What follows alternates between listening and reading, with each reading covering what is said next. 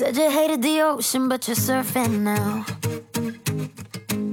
I said I love you for life, but I just sold our house. We were kids at the start, I guess we're grown ups now. Mm. Couldn't ever imagine even having doubts, but not everything works out. No, now I'm out dancing with strangers. You could be.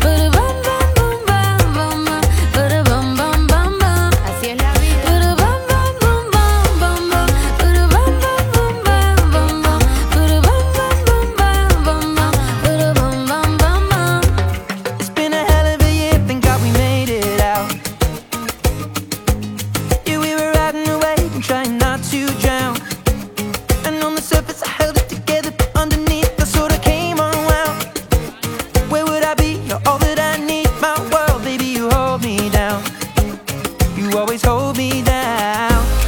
Now, I've been the breaker.